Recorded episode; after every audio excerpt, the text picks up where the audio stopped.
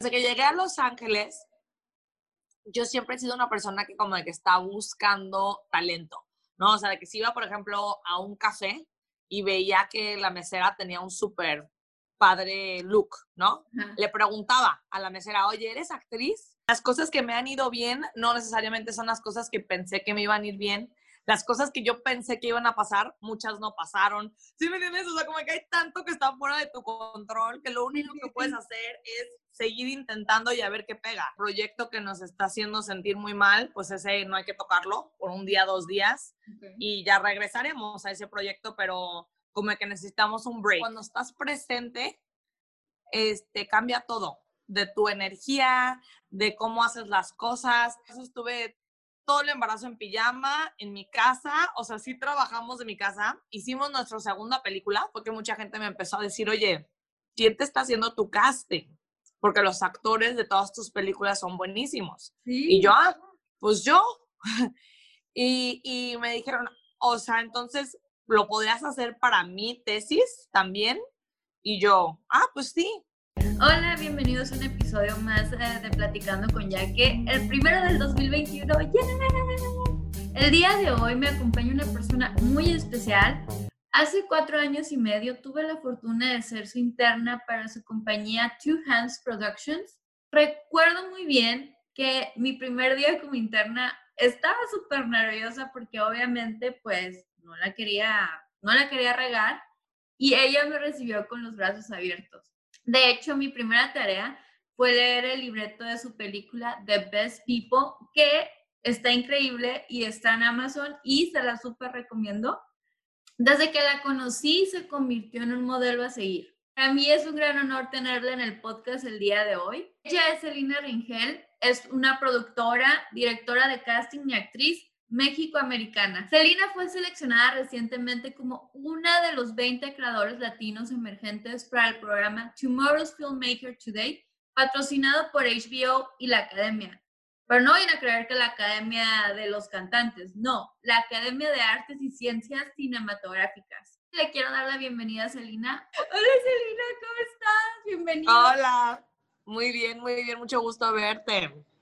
¿Cómo estás tú? Muy bien, muy feliz de tenerte aquí. ¿Nos podrías compartir un poquito cómo nació tu amor para esta carrera?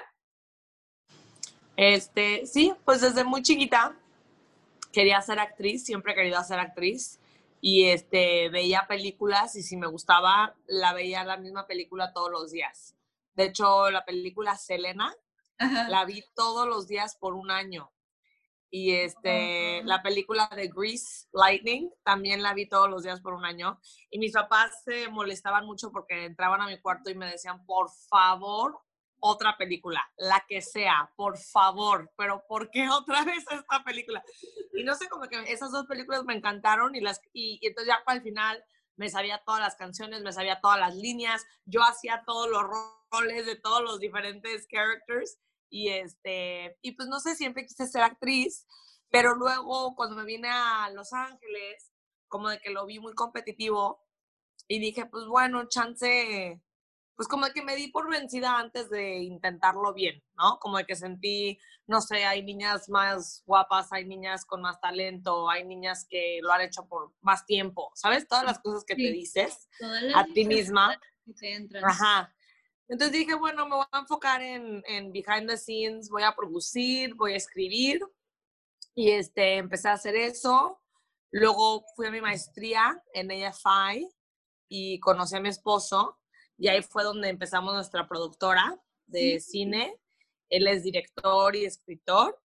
Y de hecho, eso fue como, creo que fue hace como tres años o dos años que decidí que el chiste no era como ser famosa, el chiste era como disfrutar mi vida y que pues la verdad me sigue encantando actuar, me sigue encantando este stand-up, este, cantar, todas las cosas que me encantaban de chiquita, pues me siguen encantando. Entonces como que dije, ¿por qué no este, hacerlo porque lo disfruto?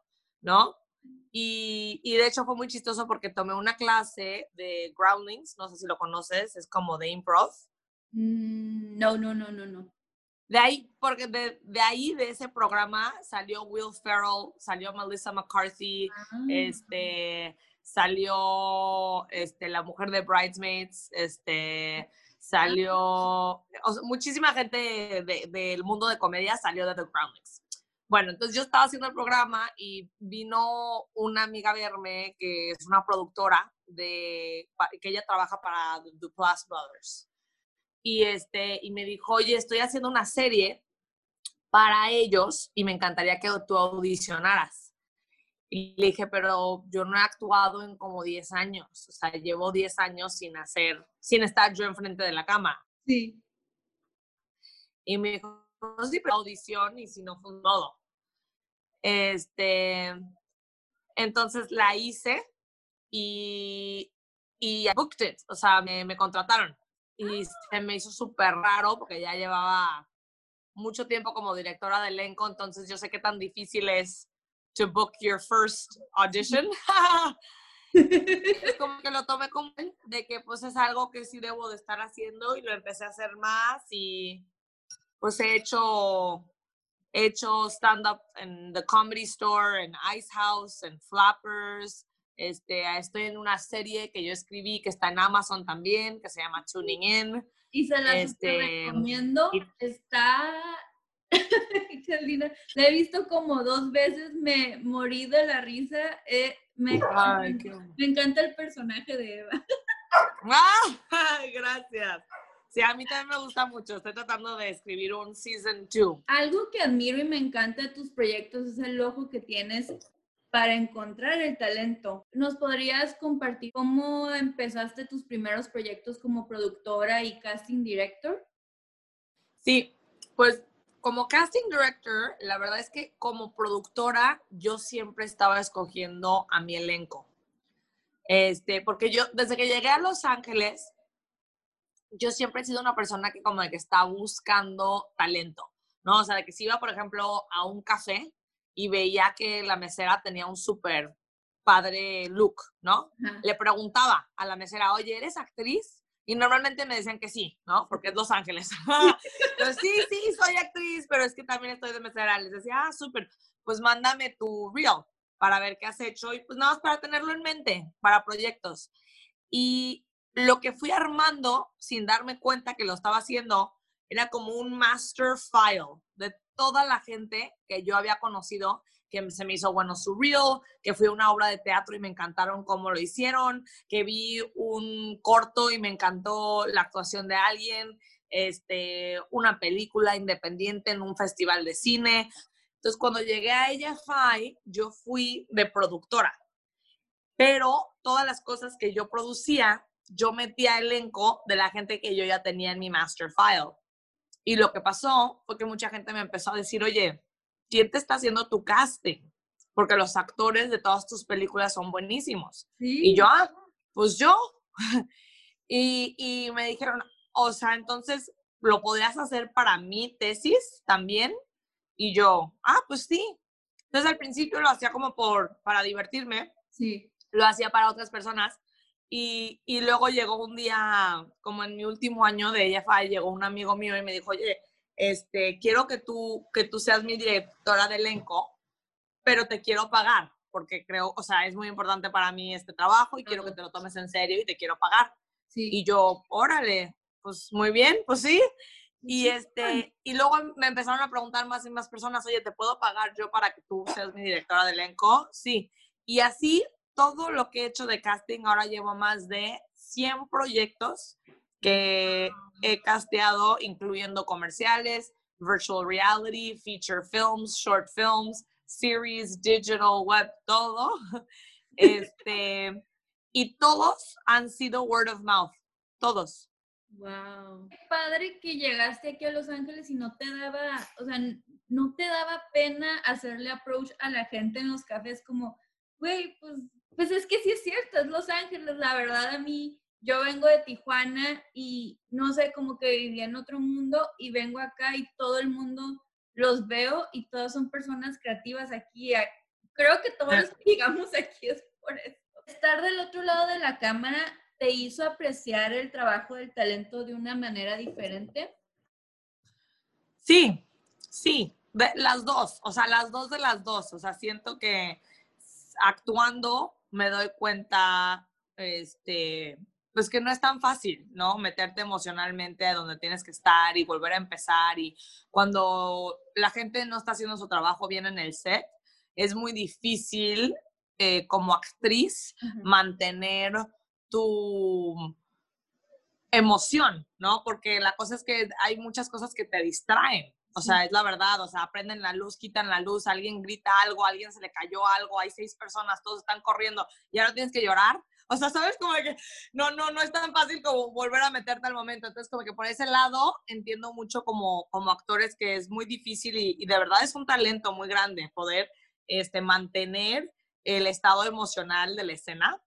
Y, y luego también del otro lado, o sea, como puedo ver que como alguien del crew, este, pues tienen un trabajo que es muy difícil y si hacen algo mal, pues la actriz queda mal. O sea, si yo, por ejemplo, doy un super buen performance y la persona que está tomando la imagen lo toma de, una de un lado que no, pues ya te perdiste de, toda la emoción. O sea, ¿sabes? Entonces como que de verdad toma que todo mundo en el set sepa qué están haciendo para que, para que puedas tener un buen resultado.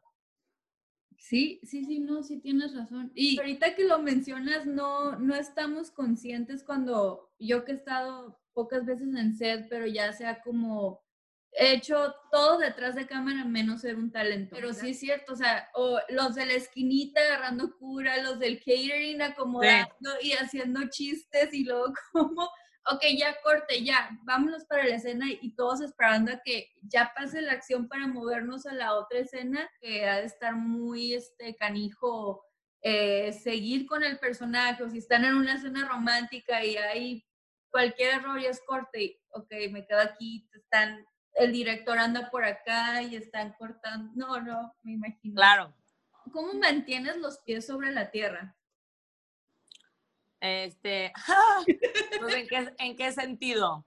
En el sentido de, pues eres una persona muy exitosa y conoces a mucha gente, has trabajado con varias celebridades, has hecho de todo, te va muy bien, entonces no... Sabes, me da risa que lo pones así porque la realidad es que siento que todo mundo siente que hay otra persona que conoce a más gente que le está yendo mejor, que tienen más éxito, que, o sea, como que yo, por ejemplo, la manera que yo me veo a mí misma, aunque sé que todas esas cosas que estás diciendo son reales, yo siento que dentro del grupo en el que yo me muevo, como de que toda la gente que yo conozco está mucho más allá que yo.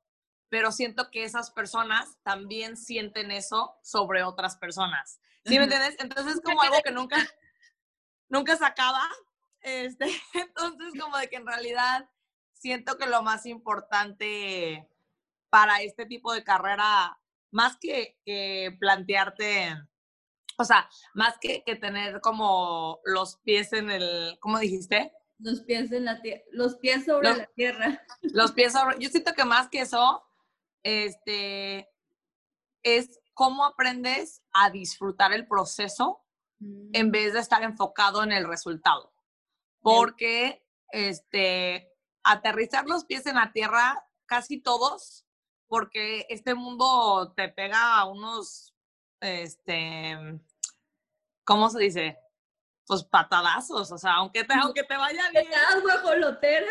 Sí, claro, sí, o sea, aunque, aunque te esté yendo bien, dentro de lo que te está yendo bien, te están rechazando 100 veces al día, ¿sí me entiendes? O sea, así como dices tú, ay, qué bueno que no tienes pena. Sí, no tengo pena y, le mando emails a gente y me pongo enfrente de la gente y pido lo que quiero, pero también hay muchísimo rechazo. O sea, y para cada cosa que he hecho hay 100 cosas que quise hacer y no pude. ¿Sí me entiendes? Entonces es como, siento que al final, este, no necesitas eh, nada para mantener los pies en la tierra porque la industria te, te, te forza a mantener los pies en la tierra, pero sí siento que es muy importante este, pues recordar por qué lo estás haciendo, qué te gusta de lo que haces y que todo en realidad es parte de, de tu vida, ¿no? Y siento que mucha gente lo que no se dan cuenta, que lo tratan como un trabajo, que sí lo es, un trabajo, pero que ese trabajo se vuelve todo en su vida. Y yo creo que cuando haces eso, empiezas a no disfrutar el trabajo, porque ya lo estás viendo como el all or nothing y, y la cosa es que los resultados no están en tu control. O sea, las cosas que me han ido bien no necesariamente son las cosas que pensé que me iban a ir bien. Las cosas que yo pensé que iban a pasar, muchas no pasaron. ¿Sí me entiendes? O sea, como que hay tanto que está fuera de tu control que lo único que puedes hacer es seguir intentando y a ver qué pega. Wow. Ahorita mencionaste eh, los rechazos. ¿Has recibido algún rechazo? ¿Y cómo? Ok, sí, ¿y cómo lo has manejado? ¿Cómo ha sido ese proceso para ti? Sí, no, he recibido muchísimos rechazos, claro. Este es como parte de la industria. Yo siento que hay muchísimo rechazo. Eh, pues de muchas diferentes maneras. O sea, en algún momento yo quise buscar este agente y manager, por ejemplo, y mandé sin exagerar como 120 emails a, personas que yo pensé serían buenos para mí. Sí. Y creo que me contestaron como cinco y de ahí no resultó ninguno. Y luego terminé consiguiendo mi representación por mi película. Pero ya para cuando hice mi película, yo ni estaba buscando representación porque yo ya había como dicho, pues no me va a caer y ni modo. ¿Sí me entiendes? O sea, como que ya me había dado por vencida de que necesitaba representación y de hecho me llegó pues como solo, alguien vio mi película, se puso en contacto, me preguntó si tenía representación, ¿sabes? Entonces, pero imagínate esa semana donde mandé los 120 emails y yo sentí que tenía mucho para ofrecer y, y nadie me contestó. Entonces es como, esa es una, este, otra, por ejemplo, es con nuestra película, aunque al final pues nos fue, nos fue bien y la distribuimos y lo que quieras, este, al principio fue difícil encontrar distribuidora, también fue difícil que ya que salió, a mucha gente le gustó y luego hay gente que no le gusta.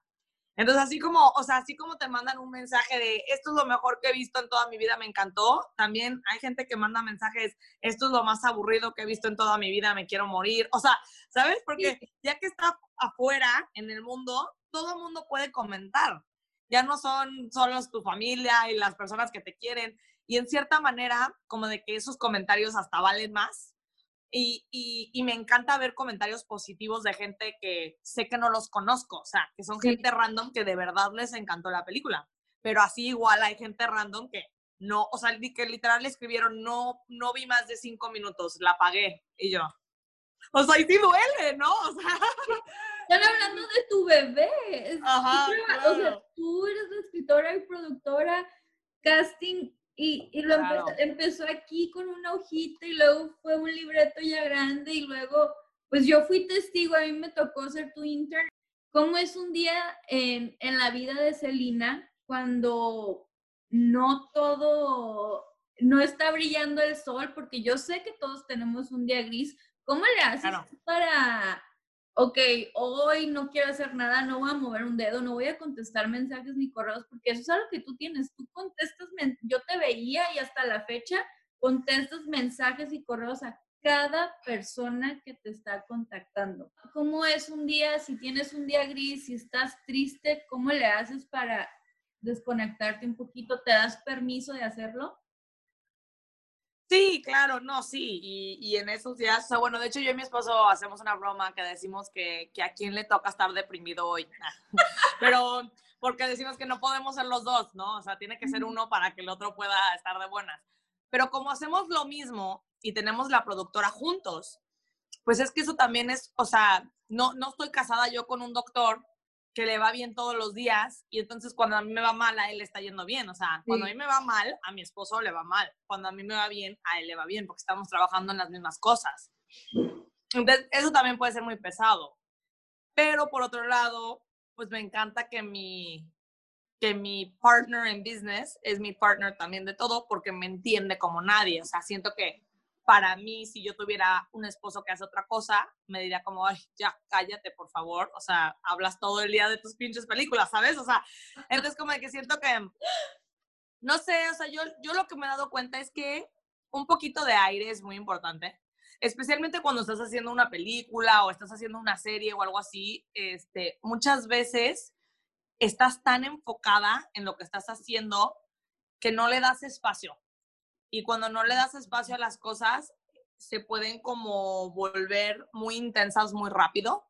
Entonces hay días que, pues sí, la verdad decimos, ¿sabes qué? Hoy hay que trabajar en otro proyecto y el proyecto que nos está haciendo sentir muy mal, pues ese no hay que tocarlo por un día, dos días y ya regresaremos a ese proyecto, pero como que necesitamos un break de ese proyecto. Y, y, pues ahorita también que tengo un bebé de tres meses y medio y este y eso también la verdad me ha ayudado muchísimo, no te voy a mentir, porque, porque él me forza a estar presente y me encanta, porque con él se me pasan las horas y no estoy pensando en el tiempo, ¿sabes? Y, y como yo, yo era una persona que la verdad, yo creo que uno de mis problemas más grandes es que soy muy impaciente y que constantemente estoy planeando el futuro. Entonces es algo que es muy difícil porque no tengo control sobre el futuro, pero todo el tiempo estoy pensando en cinco años esto, en diez años esto, en 15 años esto. Ya me tardé, todavía no he llegado, ¿sabes? Sí. Y, y siento que al tener un bebé, lo que me he dado cuenta es como que, que el tiempo no es tan importante como pensé y que las horas, no sé, como de que cuando estás presente, este, cambia todo de tu energía, de cómo haces las cosas. Ahorita, por ejemplo, como tú dijiste que mando, que siempre contesto emails, sí es cierto, pero ahora no lo hago todo el tiempo. Ahora he cambiado cómo lo hago. Haz de cuenta que me doy horarios donde estoy contestando todo y luego horarios donde no traigo mi celular, porque digo, esta es hora cosa con mi bebé y no quiero que nadie me moleste. Eso está súper bien. Que ahora sí tienes un horario como un trabajo de 9 a 5 ay, pues igual de, tienes tu agenda de, de 11 de la mañana a 1 es el horario para contestar correos y se cierra la oficina. También ocupas un balance en tu vida. Sí, claro. Mm. Sí, claro, no, sí, muy importante tener un balance y este, y sí, no, me, o sea, me encanta lo que hago, pero, o sea, hay veces ahorita, por ejemplo, que trabajamos en la noche, o sea, el bebé se duerme como a las siete y media entonces a veces trabajamos en la mañana, nos tomamos un break en la tarde y luego volvemos a empezar a trabajar como a las 7 de la noche. Y es como, o sea, son horarios raros, pero por otro lado, me encanta que yo los puedo hacer como a mí me parezcan bien y que puedo tener el tiempo que necesito con mi familia, pero también sé que estoy haciendo las cosas y que las estoy haciendo bien.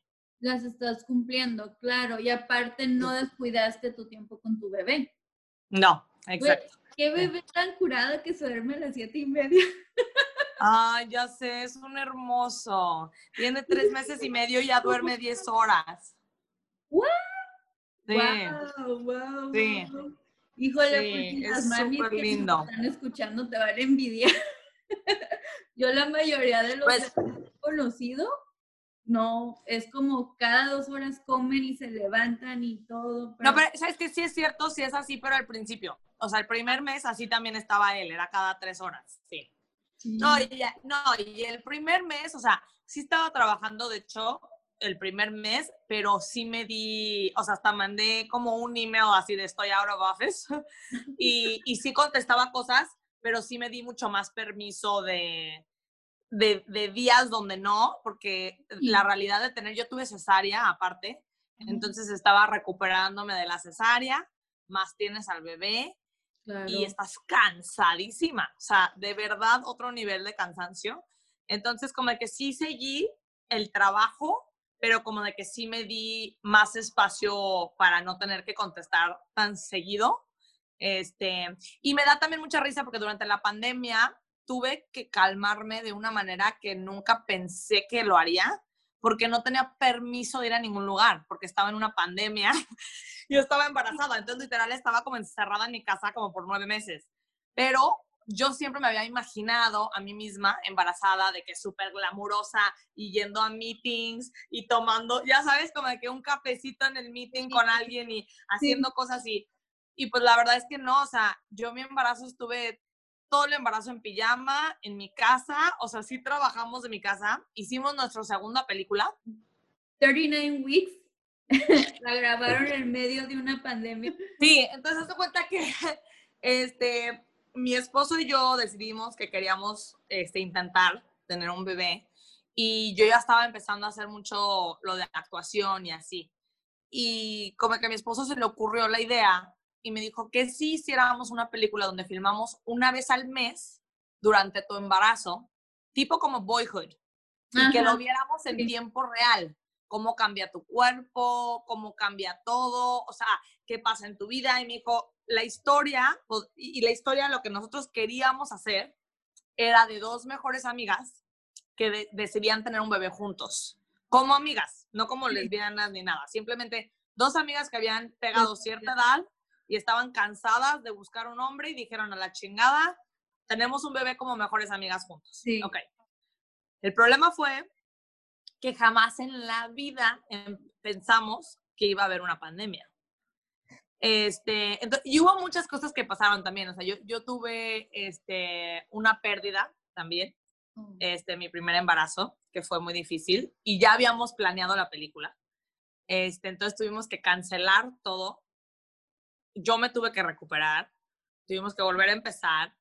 Y para entonces, pues yo ya estaba también mucho más vulnerable. O sea, como que de repente ya la idea de que íbamos a filmar una vez al mes durante mi embarazo, pues como que ya era diferente, ¿no? O sea, porque yo pues jamás pensé que iba a tener una pérdida. Entonces, ya que algo así pasa, pues como que todo cambia en términos de cómo Sí. te sientes y, y qué estás dispuesta como a hacer. Pero al final, este, dijimos, hay que volver a intentar, o sea, ha- hacer la película. Pero yo le dije a mi esposo, yo solo estoy bien haciendo eso hasta después de que escuchemos el corazón del bebé porque no quiero volver a pasar algo así, o sea, no, no, no, lo, no lo aguantaría, pues. Entonces me dijo mi esposo, ok, está bien. Entonces empezamos a, a filmar, nosotros pensando que yo no estaba embarazada, o sea, este ya es como el segundo embar- embarazo, ¿no? Entonces pensábamos que estábamos volviendo a intentar, Sí. pero que íbamos a filmar como la parte de la película de antes de que ella se embaraza.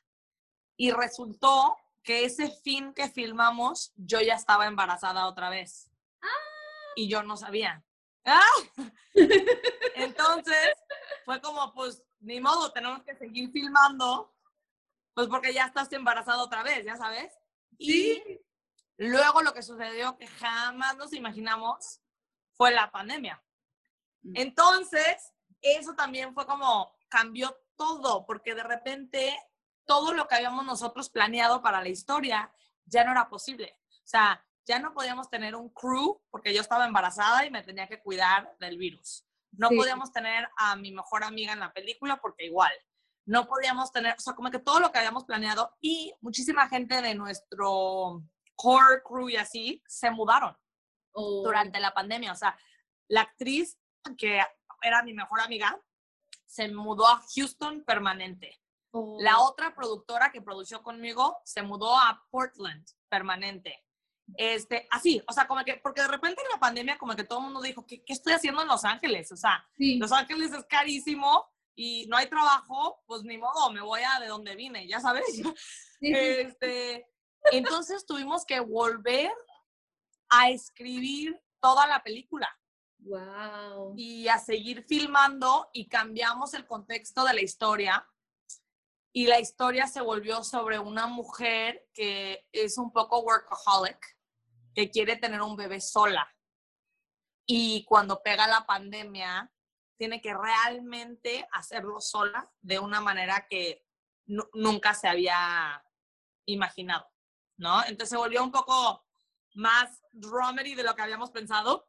Iba a ser una comedy y se volvió una dramedy, ¿no? Porque este, Están viviendo todo el pero sí, o proceso. sea, seguimos filmando una vez al mes. Sí, y, y hasta capturamos los George Floyd protests, están en la película. O sea, todo lo que pasó lo pudimos capturar en tiempo real porque Sí. estábamos filmando una vez al mes. Entonces, o sea, también tenemos un documental, de hecho, que vamos a sacar Ajá. de lo, de lo que fue este proceso de tratar de hacer esta película. El documental se llama A Viable, A Viable Life. El feature, el título cambió, se llama Single Mother by Choice. Single mother by choice. Y es un término que se usa mucho ahorita en los Estados Unidos, single mother by choice, SMC, porque hay muchas mujeres que están decidiendo tener bebés solas. Y este y es un mundo muy interesante, porque, o sea, mi respeto, de verdad, para todas las mujeres que sí lo están haciendo así, porque yo que tengo a mi esposo, o sea, es difícil. Y, y sin ayuda y con esta pandemia, o sea, no me lo puedo imaginar, o sea, hasta se te cae algo al suelo y no lo puedes recoger porque tu panza está muy grande. O sea, son hasta las cosas chiquitas que no te imaginas. Este, ¿no? Entonces tengo mucha compasión por todo eso y, y creo que terminamos con una película más interesante de la que pensábamos que íbamos a hacer. Ah, ¿Y cuándo sale este, la película en streaming? Ahorita está en postproducción. Sí, ahorita está en postproducción y es justo lo que estamos viendo. Entonces, ahorita lo que estamos haciendo es estamos empezando a hablar con distribuidores y con este, productores ejecutivos y ver cómo por dónde quisiéramos que saliera y a ver si, o sea, yo lo que quisiera más que nada es como Netflix o Hulu o Amazon podría ser. Este, entonces, pues eso es el, ahorita estamos en postproducción, ya casi tenemos la película este, finalizada y pues estamos en el proceso de empezar a tener esos meetings, entonces te aviso en dónde termina. Sí, sí, sí, porfis, porque me muero por verla. ¿Cuál ha sido uno de los mejores consejos que te han dado? Pues yo creo que uno de los mejores consejos que me han dado es que el momento que sientes que estás esperando no es tan padre como la vida que construyes, ¿no? O sea, y yo siento que como sociedad vivimos mucho para esos momentos, como el momento que te vas a poner el vestido y vas a ir a la gala y vas a recibir el premio, ¿no? Pero la cosa es que, y, no te digo, o sea, a ver, todavía no es como que he ganado un Oscar y nada así, pero he tenido esos momentos. Y en esos momentos, claro que son increíbles, pero duran cinco segundos, ¿sabes? O sea, 30 segundos máximo de que wow y luego de repente pues está el resto de tu vida, ¿no? O sea, te regresas a tu casa, te quitas el vestido y ahora qué hago y ahora quién soy y cuál es el próximo proyecto y cómo lo voy a hacer y, ¿sabes? Entonces siento que al final del día lo más, más importante es que no vivas por esos momentos. O sea, que esos momentos, qué padres si son tuyos y si no, no importa, pero que te estés construyendo la vida para que tengas una buena vida en vez de unos buenos momentos, no sé. Sí, me, ah. me, gusta. Si te quieren seguir en tus redes sociales, ¿cómo te pueden encontrar? Eh, arroba Celina Ringel, S-E-L-I-N-A, Ringel, R-I-N, G de gato, E-L. Y tengo, ahí pongo, bueno, fotos de mi bebé, pongo mi stand-up, este, pongo characters, pongo cosas de diferentes proyectos que estamos haciendo. Y aparte de estar yo involucrada en muchas cosas, yo también siempre estoy buscando a actores con mucho talento, este, gente behind the scenes de crew. Entonces también, o sea, si me siguen y, y, piensan, ay, me encantaría trabajar contigo un día, pues mándame un DM. Y, o sea, como te digo, yo siempre tengo a gente en mente para cosas en el futuro. Y, este, y también te quiero felicitar a ti, Jacqueline, por hacer esto, porque se hace muy padre que estás haciendo el podcast. Y pues mucha gente va por toda la vida. Ese es otro, otro consejo que yo daría. Este no me lo dijeron, pero yo lo doy mucho. Este, la cosa que quieres hacer, no esperes a que alguien te dé permiso para hacerlo. Ve y. O sea, es la única manera de empezar. Nadie te lo va a dar. Pero si tú lo empiezas a hacer, tú te empiezas a dar como el poder y la facilidad de entender que tú puedes hacer lo que tú quieres y así las cosas empiezan a venir.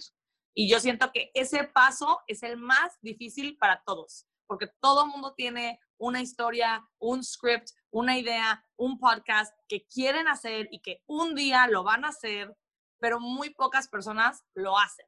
Entonces, de verdad, felicidades porque lo estás haciendo y pues así es como todo empieza, ¿no? Gracias, gracias, gracias. Este, la neta sí es, sí, tienes razón. Tienes razón, no hay nada, e, es una pequeña línea ahí entre el espero a que me lleguen las oportunidades o me doy las oportunidades yo y pues, pues así es la vida, o sea, la vida es muy corta y creo que ya nos dimos cuenta que todo cambia de un momento a otro y pues lo que te da felicidad. ¡Ay! Me encantó tenerte el día de hoy. Me, me encanta tu vibra, me encanta tu energía. Este, gracias por compartir tu experiencia.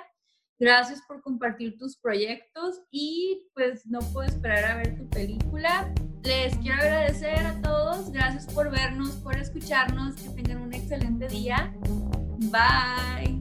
Bye, gracias.